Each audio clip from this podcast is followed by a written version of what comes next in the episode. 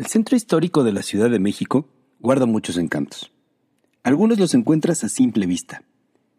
Pero si tienes algo de suerte podrás visitar alguno de esos espacios que han cambiado su función original. Departamentos que solían ser hospitales, o galerías y espacios culturales que solían ser departamentos, por ejemplo. Sobre esos espacios del centro histórico y otros temas platico con el artista plástico Gonzalo García. Vamos a escuchar.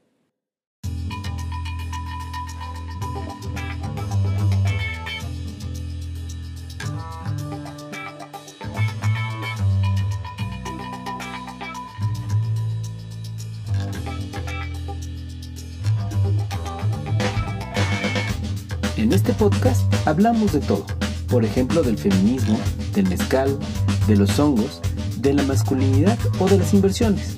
Pero sobre todo hablamos de arte, porque cuando hablamos de arte hablamos de nosotros.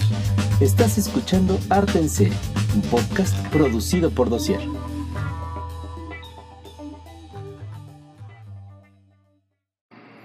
Hola, ¿qué tal? Yo soy Ginés Navarro y hoy estoy en Galería 54 visitando a uno de sus artistas y amigo nuestro, amigo de Dossier, de arte en serie. Ya lo conocemos, pero esta vez lo voy a entrevistar solo a él. Gonz, Gonzalo García. ¿Cómo estás? Hola Ginés, muy bien, muchas gracias. Pues ya por fin ya, ya tocaba, ¿no? Ya tocaba la entrevista. Sí. De, pues de, de la otra parte de, pues de mi chamba, que en realidad pues también soy artista. Yo solo soy a según galerista. Galerista, gestor, mentor. Eh, estaba en un curso de, de intercuradurías y hablaban de esos artistas que hacen de todo como artistas, etcétera. Y dije, ah, sí, soy uno de esos artistas, etcétera. Y hablando de eso, de que estamos en Galería 54, que es un espacio en el centro histórico, el tema que voy a hablar contigo es de los espacios habitacionales en el centro histórico de la Ciudad de México. Sí, o sea, bueno, justo estábamos como viendo como de qué platicar y siento que ese tema me atraviesa en muchos sentidos. Eh, de entrada, bueno, por ejemplo, ahorita que estamos en Galería 54, pues es un departamento habitacional en el centro de la Ciudad de México, en el barrio chino, ¿no? Y pues parte de la estética y de la identidad de la galería es justo el departamento en el que, digamos, como se encuentra o la, la contiene. Y pensando en esto, como que ha sido interesante, por ejemplo, para nosotros en La Guerrera, nuestra primera exposición fue en un departamento habitacional también. En el centro histórico. En el centro histórico, en San Ildefonso, en un proyecto hermano que se llama Casa Banal. Y creo que lo hemos platicado como, por ejemplo, para mí, mucho de, de la idea de exponer en estos espacios que no son como el cubo blanco, eh, le da como cierto sentido a la obra, por ejemplo ¿En qué, o sea, ¿En qué aspecto? Pues en que el cubo blanco siempre es una cuestión ahí medio engañosa. Tú vas a ver obra y pues obviamente hay una cuestión ahí como de admirar las piezas en un espacio blanco y limpio. Sí, todo una pues, pues, sí, mercadotecnia y toda una producción para que la obra luzca mucho mejor. Y esa aura, ¿no? Esa aura como de, limpio y, y pristino y así. Y en realidad, pues siempre he pensado que eso es un poco un poco engañoso en el sentido de que cuando tú te, animas a comprar una obra de arte, por ejemplo, pues llega a un espacio en el que no va a estar un cubo blanco y no va a estar despejado y así, pues va a ser en un espacio habitacional. Eh, que procura vivir en un cubo blanco.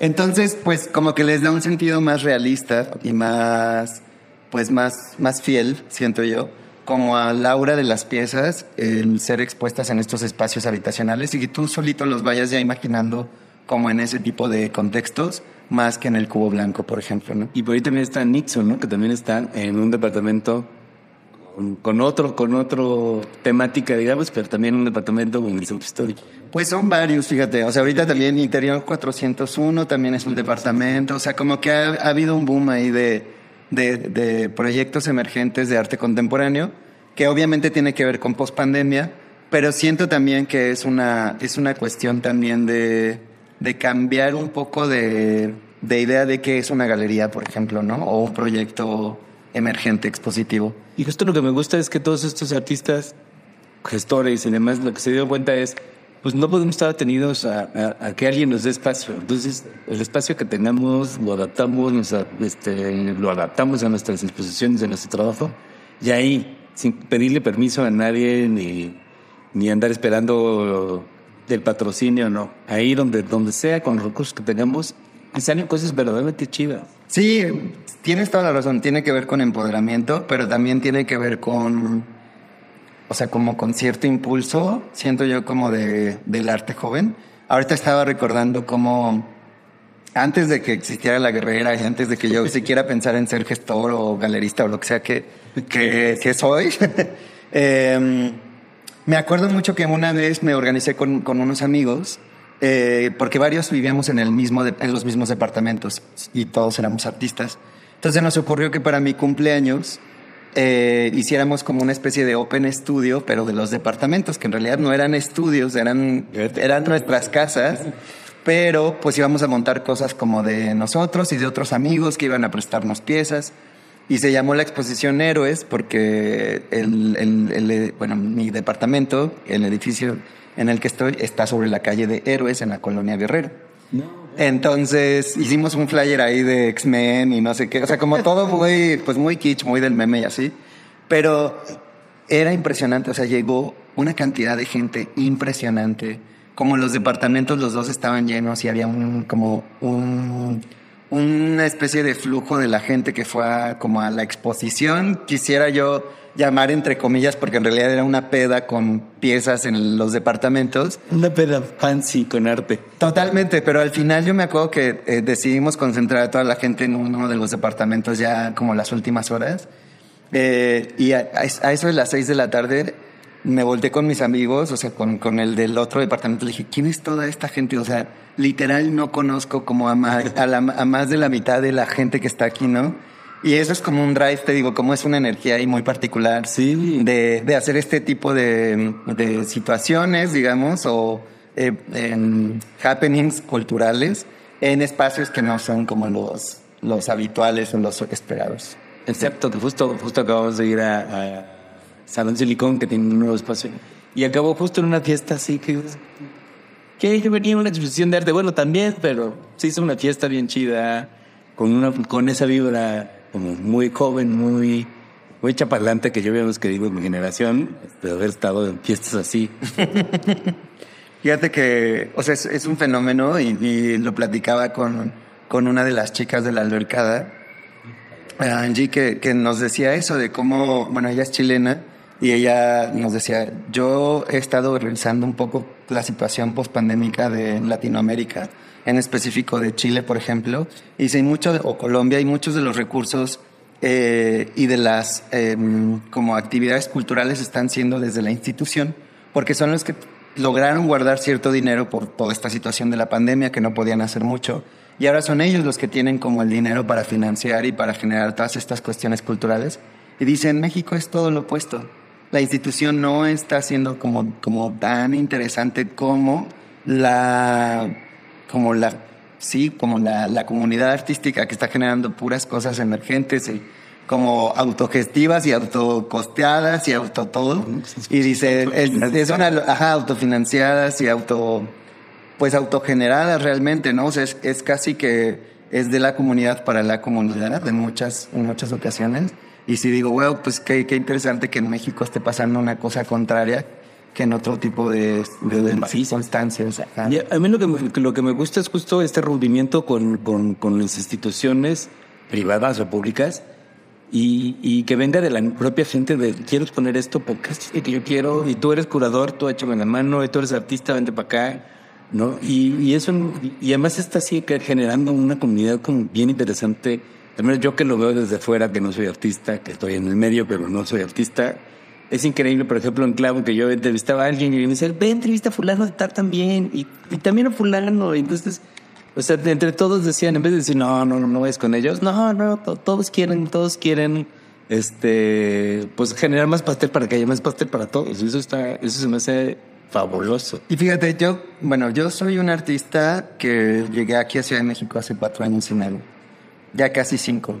Entonces, sí, sí, sí hago un poco de memoria y esto fue porque eh, Lisa Saldívar, una, una artista de la guerrera que es amiga de nosotros y que está en, en los estudios en los que estamos, decía que hablando con Vera Veracruz, que es la chica de Radio Nopal, decía que ella sentía que, porque llevan como 10 años aquí en Ciudad de México, hace, hace rato que no veía como esta nueva, este nuevo grupo o esta nueva mm, eh, como generación, digamos, de artistas que, que están como, como pujando por una apuesta nueva y que además todos se sienten como un grupo, digamos, ¿no? O sea, no es que seamos este, un frente unido ni un colectivo, nada, pero bueno, como hay, hay cierta unidad en esto que dices. ¿no? Aquí nadie les dio la batuta, ustedes la agarraron. Ah, no, sí. La estafeta, ¿no es cierto?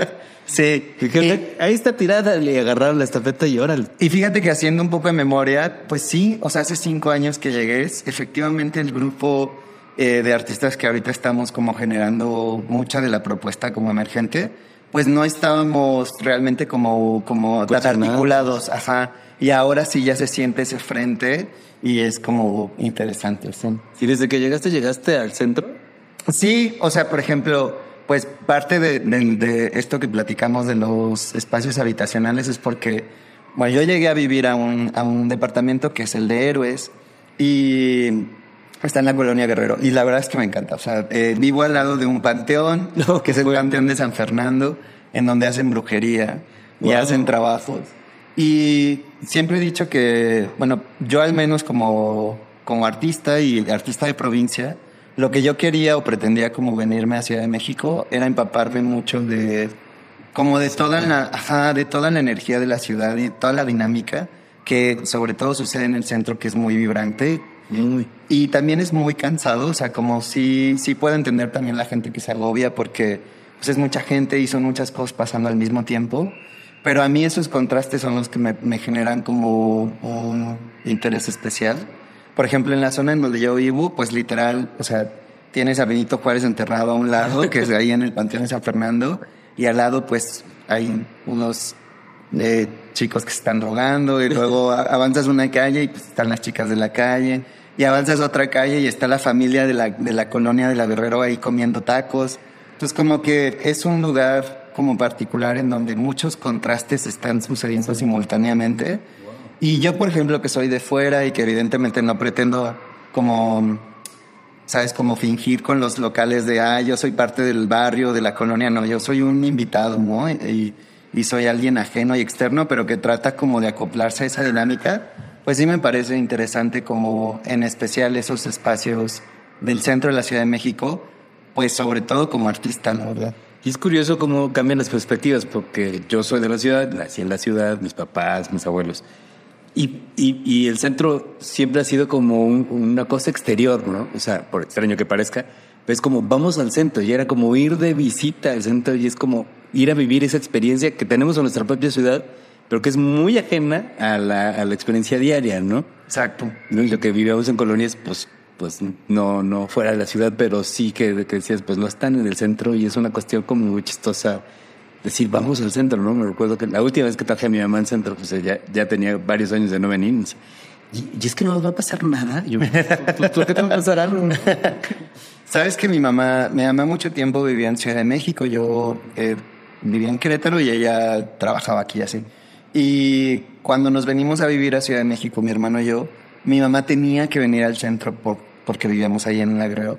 Y, de, y, me contaba, por ejemplo, que no había visto Bellas Artes en 10 años.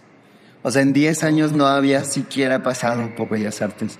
Entonces, sí es verdad que mucha gente evita el centro por ciertas circunstancias, pero para mí es, es la meca de la vida Ah, no, y la energía de la ciudad. Yo como, como por ella la luz me trae, me trae. Bueno, y volviendo un poco al tema de la galería, por ejemplo, pues, eh, o sea, hemos platicado John Lester, que es el galerista, como también estos proyectos también están empezando a suceder en el centro de la Ciudad de México versus, pues, como la mayoría de los proyectos que se van a otras zonas, uh -huh. como un, un, pues digamos, como más accesibles, ajá eh, y un poco más blanqueadas y así. Y es también como parte del fenómeno, siento, de, pues de re, como de reconocer el centro desde otro lado, tal vez. Además, es toda la experiencia. O sea, si no han venido nunca a Galería 54, vengan.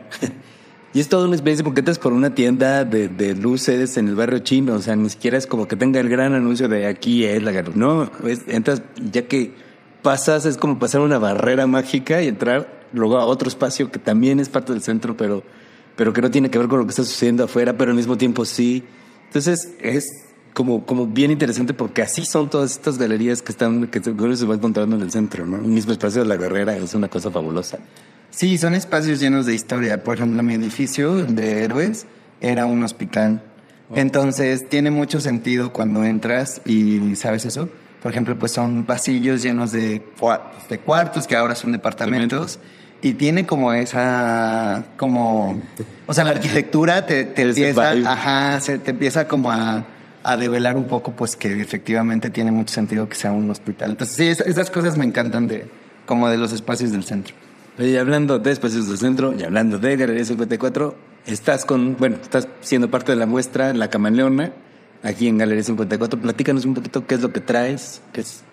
Pues, eh, bueno, Lester me invitó a participar en esta colectiva y la verdad es que estoy muy emocionado porque presento por primera vez mi producción de tapices, em, que pues estaba todavía como en una fase muy experimental a inicios de este año, como con esa producción. Y ahorita ya me animé a exhibirlos y sobre todo como, como tienen mucho sentido en el espacio de Galería 54, como que la idea de la camaleona era un poco eh, como piezas que se integraran o que dialogaran con el espacio de alguna forma. Esta mímesis, ¿no? Ándale, ajá, como que, que hubiera una especie de simbiosis ahí extraña entre el espacio y la estética del espacio versus la obra, ¿no? Y en el caso de los tapices, que literal, bueno, eh, voy a hacer un poco descriptivos porque luego en los podcasts como que dices tapices, pero ¿de qué hablan? Les vamos a poner la foto, pero sí. pues básicamente eh, esta serie salió de, de un proyecto que tuve el año pasado que se llamó Un lugar sin límites, de, o sea, está inspirado en la película de Arturo Ripstein. Entonces, básicamente la idea del proyecto era revisar las películas de los 70s y 80s de México y como encontrar en esas historias, eh, que de hecho eran historias de clase media, que tenían un, sentido social y político muy fuerte porque hubo una especie de eh, permiso de parte del gobierno de Echeverría para limpiar el nombre de Echeverría, eh, para hablar de ciertos temas sociales difíciles. Censurarse. Exactamente. Digo, todo es una estrategia ahí un poco sí, eh, y política, pero a lo que voy es, pues es un cine muy, muy interesante que habla de la sociedad de los 70s y 80s, que es finalmente la sociedad en la que yo crecí, porque yo soy un niño en los 80s y al mismo tiempo pues encuentras muchos paralelismos con las situaciones actuales de México de la actualidad, ¿no? Del 2020. Del de, y del 2019, ahorita te platico una en particular, pero bueno, para no desviarme entonces, empecé con esta serie de, de, de pinturas que estaban inspiradas en estas películas y que tenían ese, ese propósito de revisar los temas.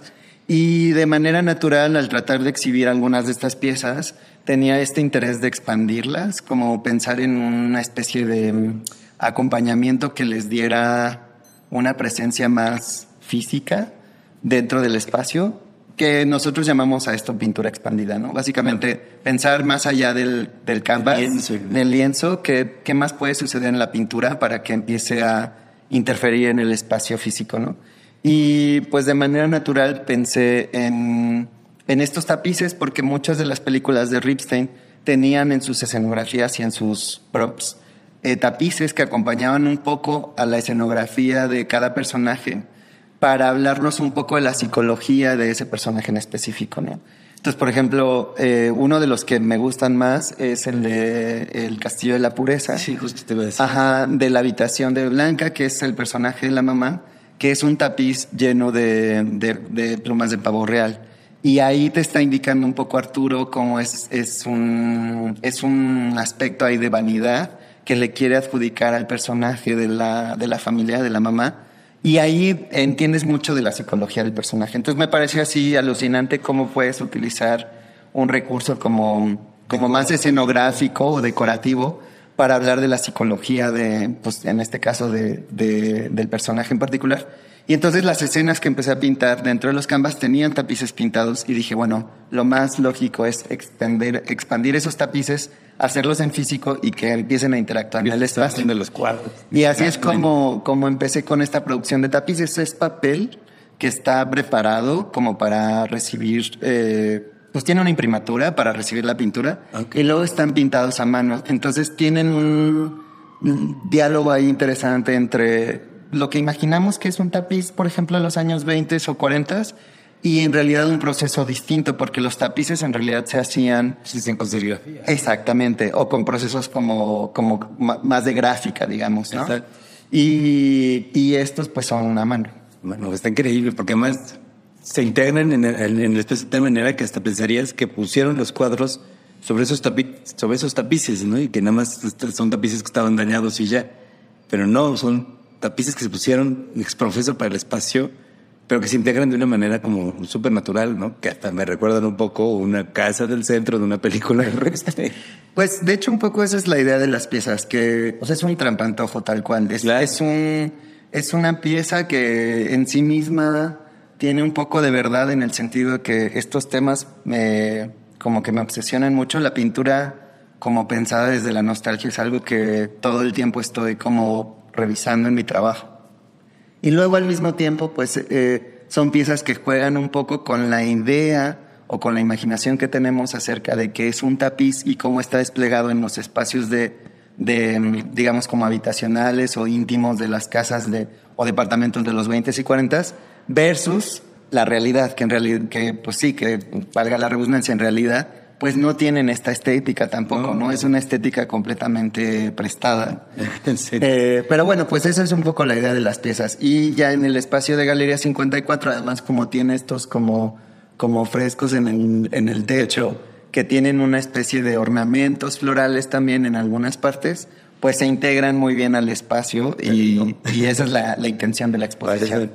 Lo que, algo que me gusta mucho de revisando un poco tu obra es justamente la única constante que encuentro es justamente esa experimentación, ¿no? O sea, veo muy al principio, de, bueno, de lo que alcancé yo ver, a lo mejor hay algo más antes, que empezaste como con cuerpos, y luego esos cuerpos se fueron un poco desdibujando, este, un poco transformando, haciéndose cada vez menos, menos, pues sí, menos definidos, y se empezaron a volver flores, y ahora esas flores están saliendo de los lienzos, y ahora siento como que, es, que estás explorando constante, constante, constantemente, y eso, eso me parece fabuloso en un artista. Es que, bueno, yo, yo soy un poco de. como de. iba a decir de la vieja guardia, pero en realidad no. No es, o sea, no, no tiene que ver con una cuestión ahí generacional. Siento que es más bien como, como un interés como personal. El siempre estar pensando mi trabajo como, como fuera de una zona de confort. Y, por ejemplo, en el caso de los tapices, pues el solo hecho de que sea papel y que no sea canvas, que es lo que usualmente ajá, utilizo, cambia toda la estrategia, tanto de la ejecución de las piezas y sobre todo de, como del despliegue, ¿no? Del montaje, digamos. Eh, no son instalativas en sí porque todavía están muy adscritas como en, en un asunto bidimensional o en un lenguaje bidimensional. Claro. Pero sí que hay un juego ahí interesante entre, entre tratar de salirse un poco de, del canvas y tratar de jugar un poco más con el espacio.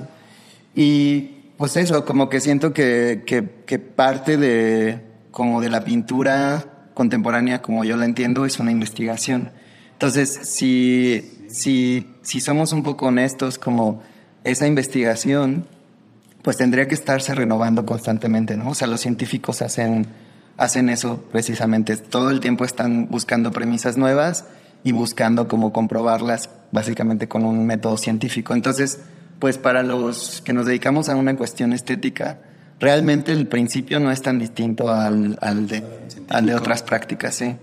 ¿Y, y la aproximación al material es igual? O sea, por ejemplo, del- pues el, el- el canvas, pues estás, estás de pie y estás un poco de manera este, vertical, pero eh, me imagino que con estas dimensiones de papeles te tienes que poner en el piso o algo así. De hecho, sí, como toda tu relación con el material y con el trabajo, como con la pieza cambia.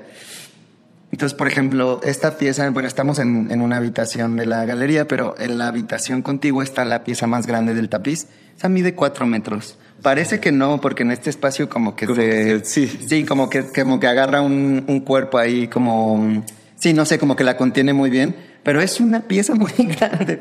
Entonces, pues literal, tuve que estar como hincado o, o como sentado mucho tiempo tratando de resolverla de cierta forma porque es tan extensa que no lo puedes trabajar en vertical. Me encanta porque no te, el cuerpo no te limita, porque ya también te he visto que has pintado muros, entonces te, te, no, te, no, no, te, no te limitas por, por el material, sino por, por, por la temática, es la que delimita tu, tu obra, no, no el material y demás. Y eso me parece fascinante. Ah, muchas gracias. Porque no es como que hay una evolución, o sea, como que eres muy figurativo, pero te, te estás yendo hacia la abstracción de una forma muy natural, no, no, no de manera de, Ay, ahora quiero hacerlo con cubos. No, no, te, te, te, te está llevando naturalmente a esa Yo posición. creo, o sea, lo he platicado un par de veces, como el, el asunto de, de como este segundo aire, o no sé en qué número de aire vamos de la pintura contemporánea, pues sí demanda como cierta responsabilidad, sobre todo en los que los llevan, por ejemplo, yo llevo haciendo pintura, porque ese es mi medio principal, más de 12 años. Entonces, como tengo una responsabilidad para con mi medio y mi lenguaje, de, por ejemplo, si hago figuración, pues ver qué, qué propuesta tiene una pintura figurativa ahorita en el 2022 versus, digamos, como otros medios, ¿no? O sea, ¿por qué la insistencia de estar pintando eh, figurativo en el 2022? Ya se había muerto la pintura, ¿no? Y pues, y, y, ajá, y muchas otras cosas, ¿sabes? Como, eh, sí, siento que, que, que como el cuestionarse eso es como muy interesante y te lleva a lugares como muy válidos porque te forza a ti mismo a, a estirar como los límites del lenguaje, en este caso como del lenguaje de la pintura figurativa. Y eso lo chequé en mi, en mi, en mi FONCA, ¿no? En este proyecto que te digo de Un lugar sin límites. Mis tutores, que eran Sofía Echeverry y Yishayu Sitman, todo el tiempo me preguntaban, eh, piensa siempre el, el, por qué tiene sentido pintar eso que vas a pintar, ¿no? Y no te lo decían como en un sentido de no lo hagas, sino al contrario, es una pre pregunta válida porque a partir de eso generas estrategias distintas de por qué es válido, interesante y como en ese sentido de la investigación estética que te hablaba antes, pues eh, por qué es que tiene, es, por qué tiene sentido hacer esa investigación, ¿no?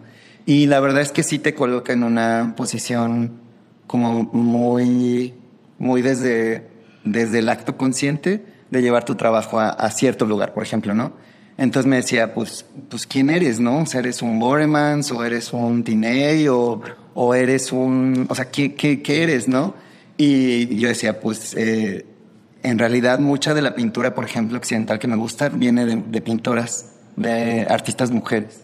Entonces decía, pues no, no me he identificado con ninguno. No me Tiene más sentido mi trabajo, pienso yo, con, con Marlene Dumas o con, o con Amber Willman o con Cecily Brown y yo estoy como colocándome desde esa posición. Y luego ya viene también la otra posición que es interesante de eh, conceptualmente tu trabajo que dice, ¿no?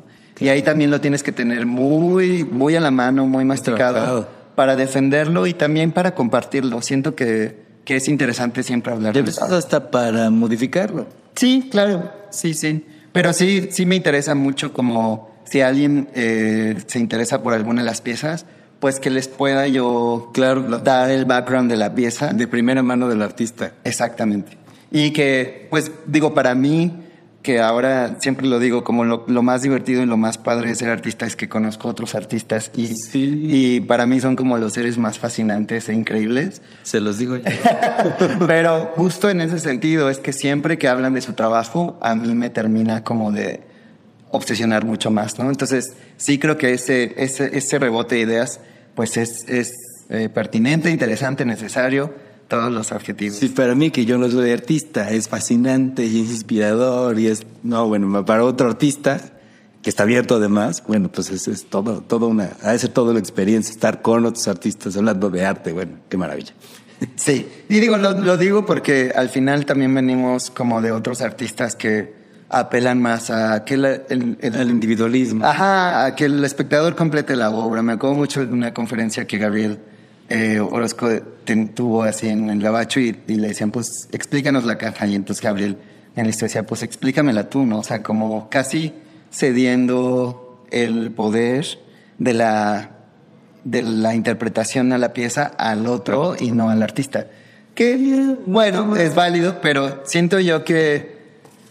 Sobre Creo, ¿no? Ajá. Creo que tu interpretación más una interpretación hacen una interpretación más rica, ¿no? Exacto, sí. Y sobre todo me gusta mucho este sentido de responsabilidad del artista para con su obra. Claro. ¿Sabes? Como si no quieres hablar de ella está bien, pero que no sea por una cuestión de, de delegarle al otro como esa responsabilidad. Claro, usted compar compártenos tu experiencia. Compartirlo, sí, es mucho más interesante. Y hablando de compartir, compártenos qué, qué planes hay, qué, qué planes tiene con. Ah, pues mira, ahorita, ahorita vienen muchas cosas. De hecho, en agosto tengo mi individual en Lut, que es una galería de, de la Roma, que, que ha expuesto a artistas que me gustan mucho. Y hace poquito estuvo Luis Roca ahí en Lut. Y pues bueno, a mí me toca en agosto, el 4 de agosto, entonces estoy preparando esa individual. Y si todo sale bien, eh, para principios del próximo año estoy con CAM, con una galería de Polanco, eh, haciendo otro solo show para la Semana del Arte. Ah, extraordinario. Sí, y pues obvio todo lo de la guerrera, que como Que yo dijera como, pues sí, a veces nos quitamos como él el, el- como la toga de doctor y yo como el, el sombrero de artista y pues, pues sí, generamos este otro proyecto que, que nos encanta y que tiene mucho valor pues personal y artístico y cultural y en muchos sentidos. Del que somos muy fans. Ay, gracias. Amamos mucho la guerrera y amamos mucho los artistas de ustedes que están haciendo cosas. Pero bueno, saber que estás tan movido, es- vamos a estar muy, muy, muy pendientes Sí. ahí cubriendo todo. Porque también somos muy fans de ti. Muchas gracias. No, pues yo feliz, ya nos debíamos esta, como esta charla. Sí, Y pues te agradezco mucho que vengas a la exposición y que estés atento también a, a los otros artistas guerreres, que son mis, mis polluelos. Y pues nada, muchas gracias. No, pues con todo, o sea, en, en verdad con todo gusto me encanta, me encanta estar conviviendo con ustedes y trayendo gente. Decirles, "Mira, es que miren esto. Sí, sí, sí, si me es fascinante a mí, con que se lleven un poquito ustedes de fascinación, yo, yo feliz. Cuéntanos qué nos recomiendas, que estés viendo, escuchando, leyendo. Ah, a ver, pues estoy... a ver, ¿qué voy a recomendar? ¿Qué es escuchando? Leyendo? Bueno, escuchando... eh, a ver, déjame ver. Esto... Estoy un poco obsesionado con un güey que se llama, eh, pero es que no quiero decir mal su nombre, por eso lo estoy buscando, que se llama... Ella se llama, se llama Axel Catalán y me, me está volando así durísimo la cabeza su música.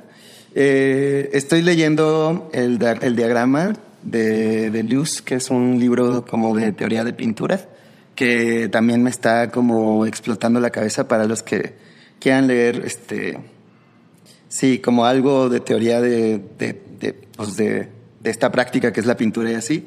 Se llama el concepto de diagrama y pues está muy chido. ¿Y qué estoy viendo? Estoy viendo Stranger Things. Yo, yo me quedé con la tercera. estoy viendo, estoy viendo esa y también estoy viendo eh, la de mm, Love, Sex and Robots, que es una Ah, sí. de animación. Y justo ayer así eh, para dormir puse un par de capítulos y igual están voladísimos, están muy, muy chidos. Bueno, es que este David Fincher, que es el productor, bueno, y además creo que por ahí dirige uno de los cortos donde Ah, con razón. No, pero están brutales, están muy, muy chidos. Brutal. Yo, que ya no estaba recomendando, pero ya recomiendo, estoy leyendo un libro justamente que nos recomendó uno de los artistas que entrevistamos, que se llama Just Kids, de Patti Smith. Mm. Me recomendó le- le- leyeron- leerlo en inglés y además conseguir la versión ilustrada, ilustrada entre comillas, porque también trae fotografías de Robert Mapplethorpe. Entonces es una maravilla porque habla un poco de su relación de amigos, porque ellos más o menos tuvieron una relación amistosa. Dos artistas de dos cosas muy diferentes. Este, yo creo que todo artista debe leer ese libro, aunque no sea el ilustrado, pero léanlo porque está, está muy bonito en la narrativa. Obviamente, pues una, eh, una cantante, escritora, de- se pone a escribir un libro de su propia vida, lo hace de una manera maravillosa. Y les recomiendo el disco de Harry Styles porque está, me cae bien y me, me pone de bueno. no está profundo nada más, pero me pone de buenos Harry Styles. Y, ah, perdón, como aprovechando un poco, pues no el comercial, porque no es mi comercial, pero eh, la próxima semana es la exposición de Daniel Lezama. No es cierto, es mañana. Ah, En el Museo de Arte Moderno. ah, bien. Entonces, vale muchísimo la pena. Sí, ya sabes. Sí, digo, porque, digo, al final, para mí es un referente. Aquí por ejemplo no paramos. Herrera, vayan al moderno. En Sí, es mañana, es mañana. Mañana. Sí, Perfecto, para darnos una vuelta. sí, sí, sí, a las 7. Lo tengo plan. Muy bien. Pues ¿dónde te encontramos?